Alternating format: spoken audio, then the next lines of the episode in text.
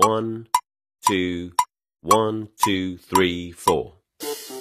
大社会，小新闻，新鲜事儿，天天说。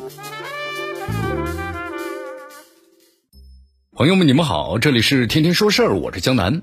这吊车烤骆驼呀，挖砖窑烤五百斤的牦牛，车轮炸鸡，还有那食材整袋、整盆的铺撒。为了制作吃播呢，用掉了一百五十三头牛、二百八十九只羊、六百八十八只鸡，花费了三百五十多万元呢。一场吃播的食材耗费五六千，为吃播欠债七八十万。连日来呀，吃播大胃王浪费严重的现象引发了大家的关注。其实揭开这个行业的画皮呢，人们就发现了这个假吃啊、催吐、靠拼接镜头、后期剪辑贴上的大胃王标签等等乱象丛生啊。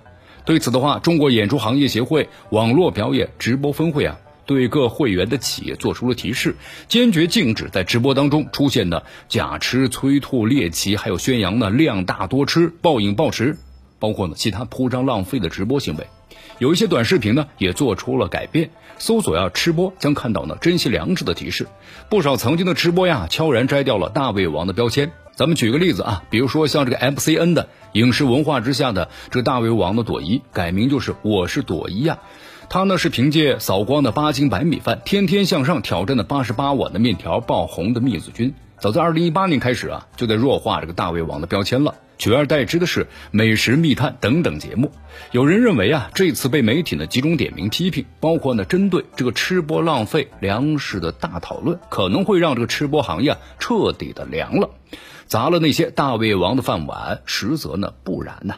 其实我们都认为啊，让重口味吃播呀下岗。打掉那假吃，杜绝浪费，不等于是一刀切。对于此类节目，咱们说不的话呢，反而是促使更多的吃播们端正饭碗的良机，让他们走上了享受美食、感受味蕾愉悦的转型之路。而告别为流量拼量的病态模式，吃播们该如何来进行转型呢？这里有一份吃播转型啊不完全的指南。第一条路就是化古为新，传播饮食文化。你看，咱们的中华饮食文化啊那是源远流长啊，民以食为天，理念深入人心，是不是？说白了，深入挖掘中华的饮食文化，就可以打造一道道呢舌尖上的盛宴呢。何必非得把这食量和流量画上等号，搞那些令人的反胃又浪费的猎奇吃播呢？那么第二条路则是创意化的设计，细分呢吃播领域。深入分析吃播红人的列表，可能大家就会发现呢，这个领域细分的趋势早已经显现了。有的崇尚场景感，对吧？精心设计剧情，促进了健康消费；有的转型是旅游博主，通过零食呢测评；还有呢带观众啊挖掘各地美食，顺便带货；还有的会吃呢更会做，用一手好厨艺为粉丝呢提供不一样的观感和体验。还有一位吃播小哥哥呀，吃播健身两手抓，向粉丝呢普及健康饮食的生活方式。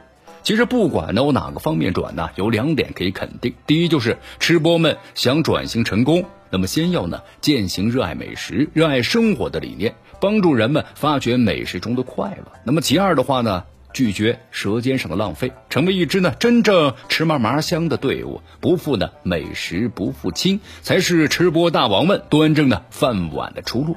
这里是天天说事儿，我是江南，咱们明天见。